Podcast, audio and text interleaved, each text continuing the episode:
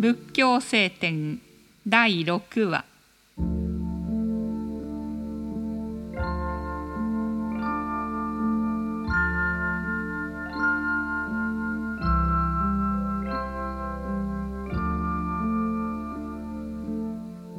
人の心はともすればその思い求める方へと傾く。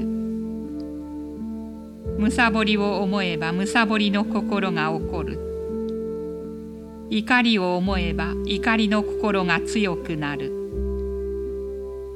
損なうことを思えば損なう心が多くなる。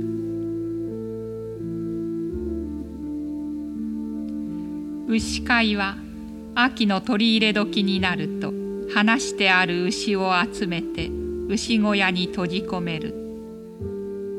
これは牛が穀物を荒らして抗議を受けたりまた殺されたりすることを防ぐのである。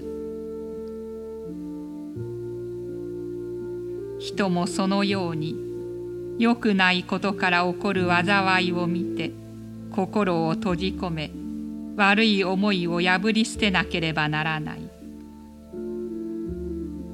むさぼりと怒りと損なう心を砕いてむさぼらず怒らず損なわない心を育てなければならない。牛飼いは春になって野原の草が芽を吹き始めると牛を放す。